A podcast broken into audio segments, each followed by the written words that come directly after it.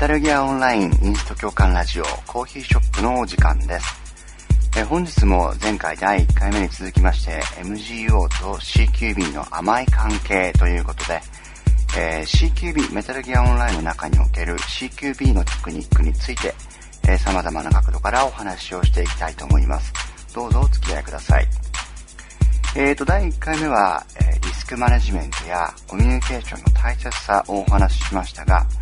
今回第2回目からはもう少し具体的なお話を一つ一つですね、えー、詳しく説明をしていきたいと思います。CQB にはまず身につけるべき基本的な、こう、いくつもの要素があるんですが、えー、まず第一に考えなくてはいけないのは、第1回目でもお話をした部分にも被ってきますけども、コミュニケーションという問題ですね。チームが例えば6人とか、あるいは8人とか、1チームで戦ってる際、それぞれが点でバラバラ、全く違う動作をしてしまう。それぞれが独自の判断だけで行動してしまうということでは、あまり、えー、満足な連携が取れるというような状態ではないと思います。やっぱりお互いが、えー、攻撃を仕掛けるタイミングであったりとか、あるいは、えー、でしょうね、敵がいるいないとか、えフォーメーションをどうするかとか、これからの作戦をどうするか、そういったことについてのコミュニケーションを密に、リアルタイムに取っていけるようになることで、え CQB に限らずですけどもね、チーム戦の強さというのは大きく変わってくるように思っています。例えば、えまず現実世界のお話をしますが、えー SWAT や SAS といった、えー、タイトル活動のね、特殊部隊がよく使っているこの CQB というテクニックですけども、この CQB の中ではハンドシグナル、こう手を使ってですね、情報を味方とやり取りするハンドシグナルっていう手法や、あるいは、ま、ま、これは私はボディコンタクトというふうに呼んでるんですが、このボディコンタクト、例えば味方に触るとか、押す、引く、そういったこう、体で動作を伝えるっていうことが、えー、多用されています。で、えー、MGO の話に、MGO の世界に話を持ってきますと、残念ながらハンドシグナルはメリル・シルバーバーグだけの特権ということで、えー、我々よくしゃがんでね、三角ボタンを押してこう、指をさす動作をしますが、我々に許されたハンドシグナルはあれだけですね。えー、それからボディコンタクトに至っては、まあ、ローリングをしたり、あるいは殴ったりとか、そういう動作はできますけど、ボディコンタクトという意味では、まあ、できないと言っても過言ではないと思います。そこで、メダルギアオンラインの中で、MGO の中では、どういう風に情報を伝達していくのか、そのルールを自分たち、チームやクランの中であらかじめ作って学んでおく必要があるという風に、え、思います。まず、えー、一番最初に考えられるルールというのは、もちろん、ボイスチャットですね。今、私が喋っているこのマイクも、メタルギアオンラインで実際に共感指導の際や戦闘の時に使っているヘッドセットですけども、このようにして声に出してボイスチャットで連携をする。これはもう説明の必要はないと思います。このボイスチャット、どういう風にうまく使っていくかというのはまた別な、えっと、例えば私で言えば情報戦という講習を受けてもらえばわかるんですが、その伝え方は別として、やっぱり声で伝えていくのがもう最も効率のいい、いい伝達の仕方です。そしてその次がプリセット無線ですね。えー、メタルギアオンラインでは、えー、と追加ボ、ボイスの追加パックもあったので、プリセット無線が、えー、かなり充実していると私は思ってるんですけども、そのプリセット無線もあらかじめきちんと使うタイミング、使う意味を考えて、えー、チームの中で把握をしておけば、えー、大変に有効な情報伝達の手段になります。まず例えばですね、えー、カバーしろとか、援護しろとか、突撃するといった実践的なプリセットがありますよね。それと行動をリンクさせていく。自分たちはこのプリセットを発した時はこの行動をするんだよっていうリンクをさせていく作業が必要です。まあ、あまりいっぱいね、用意しすぎてしまうと覚えきれないし対応できなくなりますので、プリセット無線にリンクさせる行動というのは、えー、できるだけ絞った方がいいのかなというふうに思いますが、いくつか、えー、こういうシチュエーションに使えるプリセットのリンクがあると便利だよと思うところがあるので、えー、ご紹介をしておきたいと思います。まず第1番目に前線の移動ですね。えー、リーダーを中心にして CQB では、えー、命令を発していくわけですが、前線を上げる。これからね、突撃、前進をして突撃をしていく、突入をしていく。そういった前線の押し上げ。それからルートの変更。右に行くか左に行くかを変えますよと。あるいは上に行くか下に行くかを変えますよというルートの変更。あるいは、チーム全体が、えー、前衛なら後衛の動き、後衛なら前衛の動きがわかるように、移動の開始のに気づくような、移動開始のを合図するプリセット。そんなものを用意しておくといいですね。まあ、例えば、これはもう、えー、単純に移動するとか、えっ、と、交代するとかね、迂回していこうとか、あると思うんですけども、そういったものとリンクしておくといいと思います。二つは、援護要請系というふうに呼んでますが、例えばフラッシュバン、うんとスタングレネードですね。フラッシュバンやグレネード、スモークなどを使って突入のタイミングを作り出してほしいとき。これを味方に要請するときですね。例えばですけども、グレネード、ありますよね。グレネードと援護しろを組み合わせて、グレネード、援護しろみたいな感じで2つをセットにしちゃうんですね。そうすると、自分が持ってる投擲系のサポートアイテム、投げつける武器を使って援護をするということを味方に要請するんだと。例えばそんな風に解釈もできるという風に思います。そして3つ目は、突入行政系。全員で突入する場合とか、あるいは1人を突入させる場合、その時その時のシチュエーションによってリーダーが判断していく必要があるわけですが、例えばですね、えっ、ー、と、まあ、あくまで一名一例なんですが、突撃するとブルーを組み合わせると、全員で突入とかね、突撃するレッド言えば、誰かが突入するとか、突撃するカバーするみたいな感じですると、誰か突撃してよみたいなね。そんな感じで決めておけば、えー、いいわけですね。一人を突入させるときの利点、全員で、えー、あんまり間を空けずに突入させるときの利点、それぞれ違います。誰かその突入していった人が死んでしまうかもしれません。そういうリスクは当然あるんですが、そのチーム全体を全滅の危機から救って、結果的にね、人でも多く生き残って敵を殲滅していくっていうことのためには、おとりとか、あるいは石膏としてね、誰かを突入させるっていう判断、あるいは力押しでも全員が突入して一気に制圧していくという判断、それぞれをか、えー、していかなきゃいけない場合があると思いますので、そういったところもですね、え、突入するあ、突撃するとかね、えー、形でプリセットを決めていくと。いう、いいと思います。こういう形で、まあ、例えば3つとか4つぐらい、最低限の部分をプリセット、こういう、俺がプリセットをこういう風にしたんだよって、言ったら、みんながこういう風にしてねっていうのをチームで確認をしておくと、えー、よりね、スムーズにボイスチャットやテキストチャットだけじゃなくて、プリセットを有効活用したチームの連携っていうのが取れていけると思います。最初は1個くらいからでもいいです。あまり欲張らずに、えー、プリセットに対してきちんと反応できるような練習をしていくといいかもしれません。ここでの注意点なんですが、プリセット無線はマップ上にいる味方全員に伝わります。なので、誰が発したプリセットなのかというのをきちんと確認しておく必要があるんですね。これは例えば左上の、えー、発言の履歴、プリセットの履歴ありますよね。か、あるいは右上のレーダー。レーダーだとプリセット発すると丸く光りますから、そういったものをきちんと確認しながら、あ、これは今自分と同じチームの人が言ったんだな、というのか、あるいは別な、仕切りチームの別なチームが言ったんだな、という風なのかを把握していく必要がある。これも瞬時に、プリセットが発せられたら瞬時に両方パパッと確認して、えー、また自分が確認するエリアに姿勢を戻すというような癖をつけるといいと思いますね。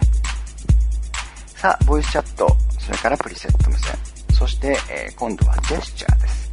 先ほどハンドシグナルやボディコンタクトはほとんどできないという話をしましたが、その中でも、例えばえーと、行動を指示するリーダーが、えー、一定のアクションを取る。例えばしゃがむとか、あるいは敬礼をするとかね、えー、そういったアクションが作戦スタートの合図だとか、あるいはしゃがみ状態での三角ボタンを押して指をさす、なんていうジェスチャーを使って、えー、その方向とかね、タイミングを指示するなんて言ったようなあ方法も、一つね、視覚的に訴える具体的な方法だと思います。ただ、えー、指示をするのをね、気持ちが焦るばかりに、えーと、隠れてる場所からはみ出したりとか、そういうことだけはしないように気をつけましょう。このようにしてですね、味方の命令系統、その命令系統に関するルールを確立しておくことで、仮にボイスチャットがないクラン、チームであっても十分にタイミングを合わせた協調性のある動きが期待できると思います。またですね、AOR の考え方を導入していくと、後方をカバーする味方や前線、えー、のね、リーダーがからコードが見えないっていうこともあります。例えば、えーと、前線に2人いて、えー、後ろをカバーする人が1人いて、3人で1チームを作ってる場合、スリーマンセルですけども、スリーマンセルでの動きをしてるときに、前の2人、リーダーと前衛の人は一緒にある程度同じ画面のところにいるので、お互いのコードが読めますけども、後方をカバーしてる人は後ろばっかりを見てるわけですから、前線の動きがわからない。そんな時にボイチャを使って、えー、こう、取り残されないようにね、してあげる。えー、突撃するとか、えー、動するとかっていうプリセットを使ってあげることで、後ろの人も、あ、チームが今動き出したんだなっていうのを確認できるようにするんですね。また、えー、この CQB で、えー、前、前衛後衛、あちこち見てるときに、とても大事なのが、やはり右上のレーダー、レーダーを見て、味方の動きを把握することですよね。カメラを動かさなくてもレーダーさえ見てれば、味方がどういう動きをしているのかある程度把握できます。なので、自分だけが一人取り残されたということないように、後方をカバーしている人は特にマップ、レーダーもきちんとよく見て、味方のリズムに合った動きをしていくということが必要です。味方を、後方をカバーしてくれている味方を置き去りにするということは、自分の背中を敵にさらすという行為なので、原因に慎んでいきましょう。さあ、えー、続いて AOR の話を少ししていきます。第1話でも少しお話をしましたし、先ほどから何回か出てますけども、この AOR という言葉、これについて改めてご説明をしておきましょう。AOR というのは、 Area of Responsibility の頭文字を集めたもので、えー、各隊員、チームの中の各員がそれぞれ自分が索敵をするエリア、攻撃をするエリア、防御をするエリアをえー、決めて担当するという考え方だと思っていただければ間違いないです。うん、例えば日本語であえて訳すんであれば、うん、担当責任制とかでもう訳せばいいんでしょうかね。具体的な例でお話ししますけども、これから4人の、えー、CQB チームが1つの部屋に突入するというシチュエーションだと思ってください。AOR をしてない時、突入は一時に行われます。わっとこう入っていくわけですね。まあ、えっ、ー、と、AOR を使ってても当然そういうシチュエーションあるんですが、入っていった4人全員が同じところ、自分360度ね、各々が360度をクリアリングして、えー、敵がいるかいないかを確認して、えー、索敵を行ったり、え、脅威の排除、リスクの排除を行ったりします。この場合ですね、360度がスタート、こう0からスタートしてブーンと回って360度いったとして、この後の方に脅威があった場合っていうのは、敵やトラップといったそのリスク、脅威の発見が遅れることになるわけですね。これを AOR では、例えば室内を入り口、自分たちが突入する入り口から扇状に4分割するんです。そして、えー、突入した順番で自動的に自分が担当する分野を決めるようにするんですね。例えば1番目に突入した人は、えー、これは CQB、MGO を無視して、通常の CQB で言えば、1番目に突入した人は1番右、2番目の人は1番左、3番目の人は中央の右側、4番目の人は中央の左側といったように、それぞれの、えエリアを分担していきます。こうすることで、それぞれの隊員が確認するべきエリア、AOR エリアっていうのは、とても狭いんですね。360度確認をしなくても、もう4分の1だけ確認すれば、あるいは部屋の構造によってはもっと少ないわけです。その自分のエリアだけクリアにしておけば、それぞれが一心でやってくれれば、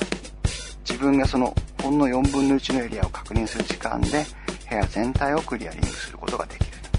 これが AOR の最も大事な考え方。こうすることで各員がリスクを発見するべきエリア小さくなって、より確かなリスクマネジメントができるようになると。ただですね、この AOR、本気で MGO の中で実践するように思うと、よほどの練習が必要になります。あの、とても大高度な技術なのでね。ただ、えー、MGO の中ではそれほど有効に機能しないという面もあります。すべてが MGO の中でこの CQB の技術がそのまんまうまくいくわけではないので、どっかに突入する、前線を押し上げるといったエントリー系のアクションの時にはあまりこの AOR、そんなに厳しく気にする必要は最初はないと思います。それよりもむしろクリアリング、その敵の脅威がないかどうか通路を確認したり、室内を確認したり、扉の向こうを確認したりするクリアリングの時に AOR の考え方をしっかり使っていくっていう風にすれば、えー、AOR を導入する上での難易度がとても低くなります。例えば今まで行ってきたクリアリングを前方、それから後方、それから右、左といったような緩い区分にするんですね。で、自分がチーム全体から見て、右側にいるな、右側にいるっぽいなっていう時は、右側にある通路や扉の影を積極的にクリアリングする。左側にいるなっていう時は左側、後ろにいるなっていう時は後方、前にいるなっていう時は前方。こういう風なところを集中してね、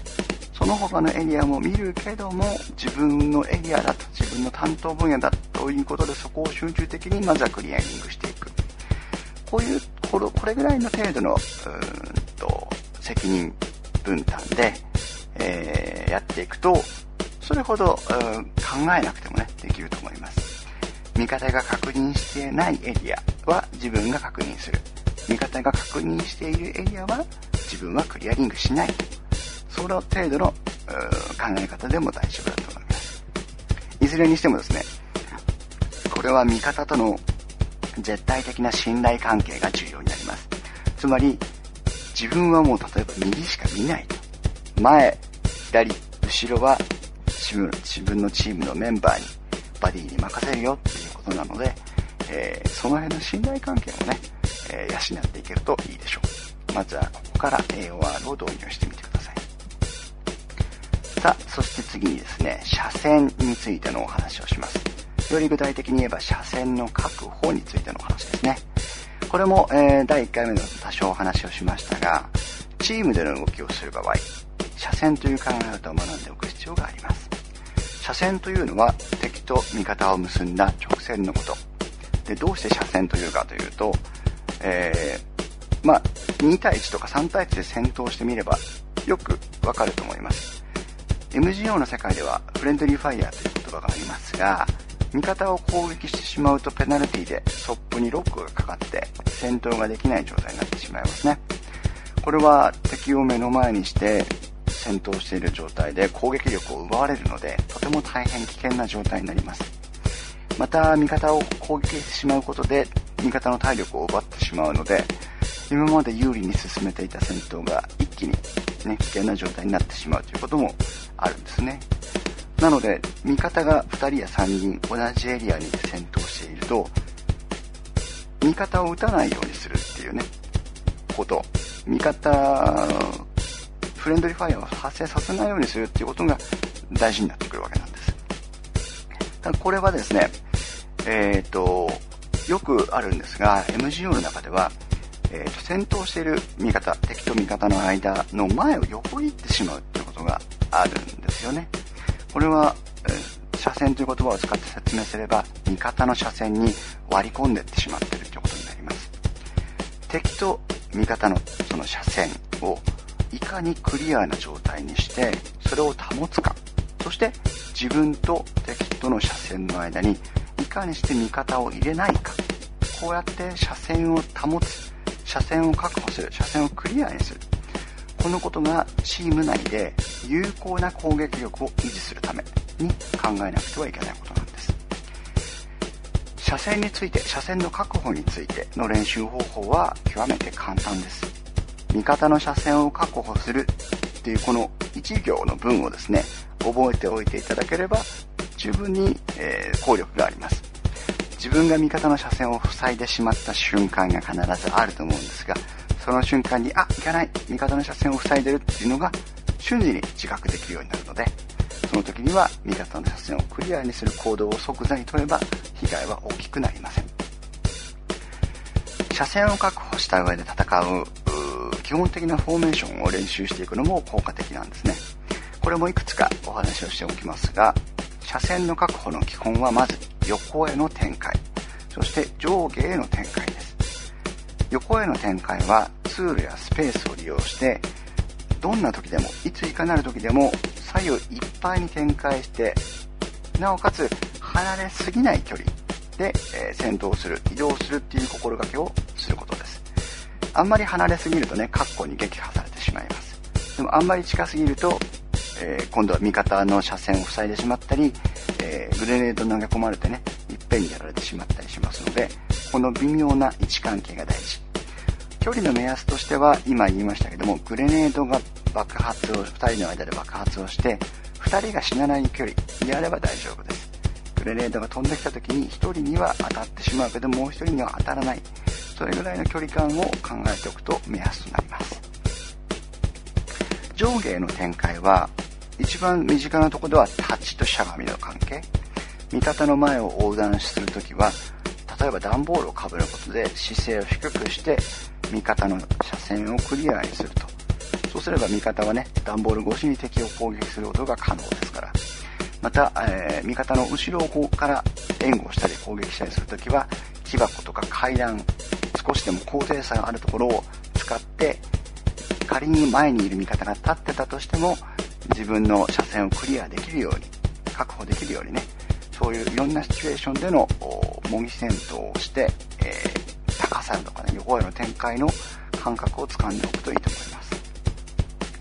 AOR と車線の確保の考え方がきちんと理解できてくると、チームとしての対応力はぐっと上がってきますね。えー、また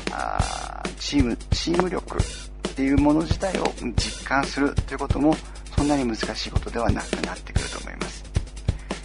MGO 的な CQB の基本的な思想は、死なないことを最優先する。これはリスクを減らす、リスクをマネジメントするということですね。それから無駄な死に方をしない。これは局地的な戦闘で、ね、この今、今ある戦闘で自分が死んだとしても、チームとしては勝利をしていくっていう、この2つですね。死なないことを最優先する。そして無駄な死に方をしない。意味のある死に方をする。この2つを頭に入れてですね、やっていけば CQB もおのずとうまくやっていくと思います。そのためにですね、えー、基本的な話をこれから、まあ今回第2話、それから第3話、第4話と続けていきますけども、一個一個一生懸命暗記をしたりですね、睡眠時間を惜しんで練習したりするような必要は全くないと私は考えます。ただ、楽しみながらですね、えー、今聞いていただいているような考え方を少しだけでもね、取り入れて練習をしてもらうと。そうすると、ぐっと動きが変わってくると思います。まあ、一生懸命練習するのは強くなるための最善の方法、最短の方法ですけども、やっぱり楽しみながら練習してもらう、楽しみながら遊んでもらうのがいいなというふうに考えています。さて、えー、MGO と CQB の甘い関係第2回目ということで今回は、えー、クリアリング、あ、ごめんなさい、AOR や、それから車線についての考え方、そしてコミュニケーションのね、仕方についてのお話をさせていただきました。次回、えー、コーヒーショップでは、今度はエントリーと言いますけども、突入、突撃をするっていうものを題材にして、サポートウェポンのテクニックとか、スリーマンセル、3人が1つのチームになって戦う、このスリーマンセルの戦闘スタイルでの練習方法なんかをお話ししていきたいと思います。質問やご意見、ご感想いただけると大変嬉しいです。ぜひ、インスト共感ブログのコメント欄の方に、投稿していただけると大変嬉しいです。えっ、ー、と、以上、MGO インストラクターズ共感ラジオコーヒーショップのお時間でした。また次回よろしくお願いします。Metro Gear Online Instructors Podcast.